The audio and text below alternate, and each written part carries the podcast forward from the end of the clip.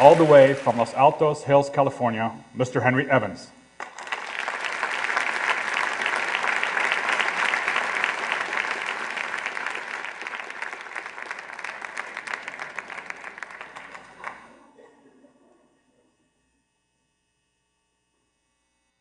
Hello.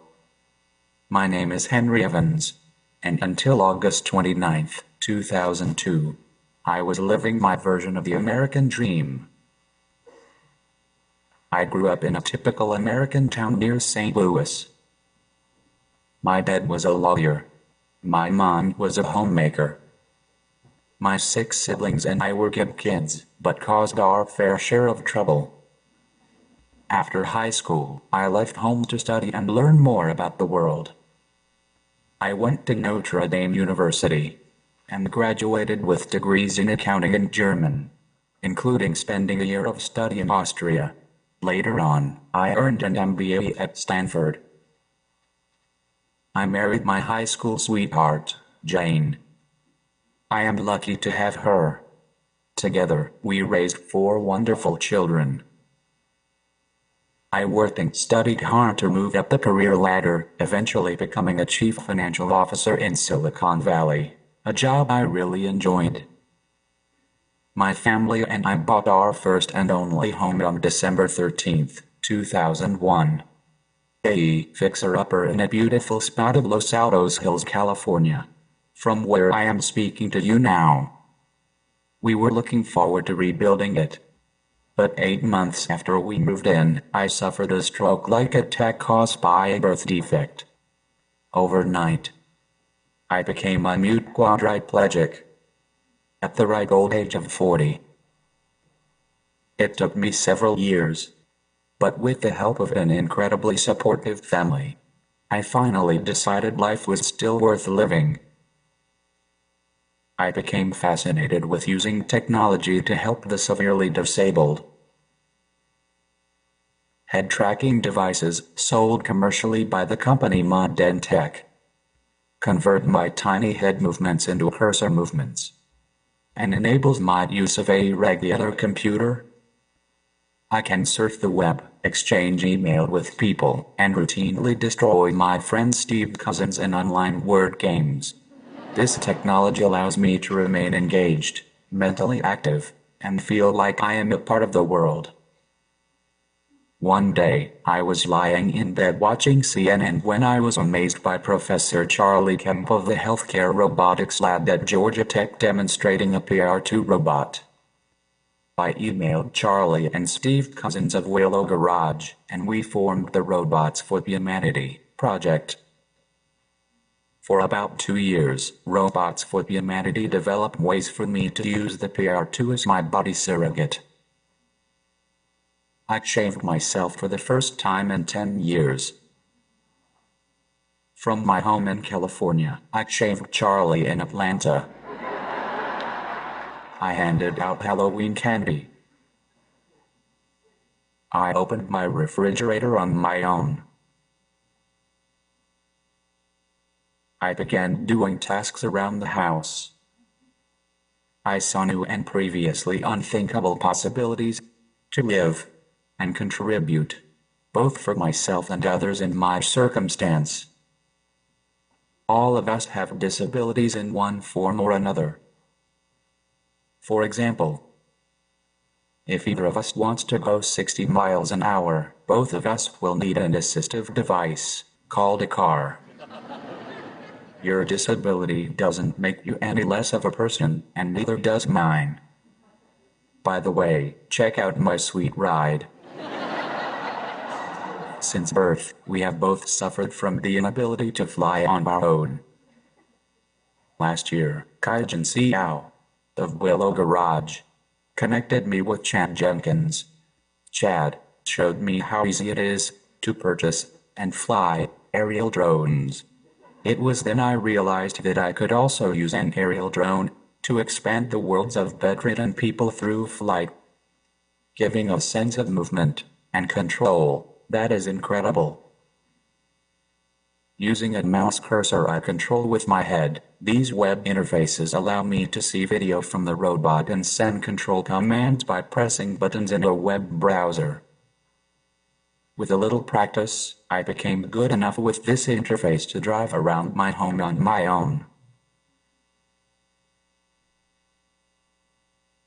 I could look around our garden and see the grapes we are growing. I inspected the solar panels on our roof. One of my challenges as a pilot is to land the drone on our basketball hoop. I went even further by seeing if I could use a head-mounted display, the Oculus Rift, as modified by Fighting Walrus, to have an immersive experience controlling the drone. With Chad's group at Brown, I regularly fly drones around his lab several times a week, from my home 3,000 miles away. All work and no fun makes for a dull quadriplegic, so we also find time to play friendly games of robot soccer. I never thought I would be able to casually move around a campus like Brown on my own. I just wish I could afford their tuition.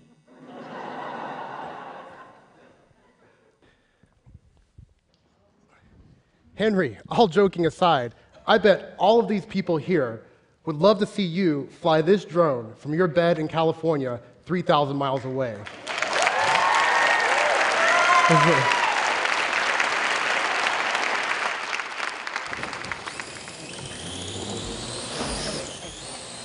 Okay, Henry, have you been to DC lately?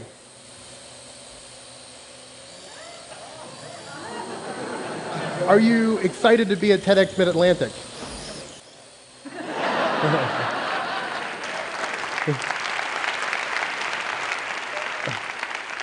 Can you show us how excited you are?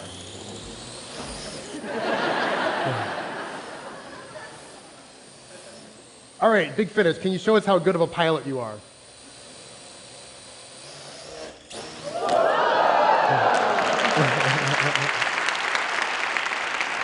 All right, we still have a little ways to go with that, but, it, but I think it shows the promise. Um, what, what makes Henry's story amazing is it's about understanding Henry's needs, understanding what, what people in Henry's situation need from technology, and then also understanding what advanced technology can provide, and then bringing those two things together for use in a wise and responsible way.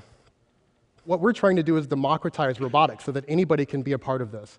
We're providing affordable, off-the-shelf robot platforms, such as the AR drone, $300, the Suitable Technologies Beam, only $17,000, uh, along with open source robotic software so that you can be a part of what we're trying to do. And our hope is, is that by providing these tools, that you'll be able to think of better ways to provide movement for the disabled, to provide care for our aging population, to help better educate our children, to think about what the new, what the new types of middle class jobs could be for the future, to both monitor and protect our environment, and to explore the universe.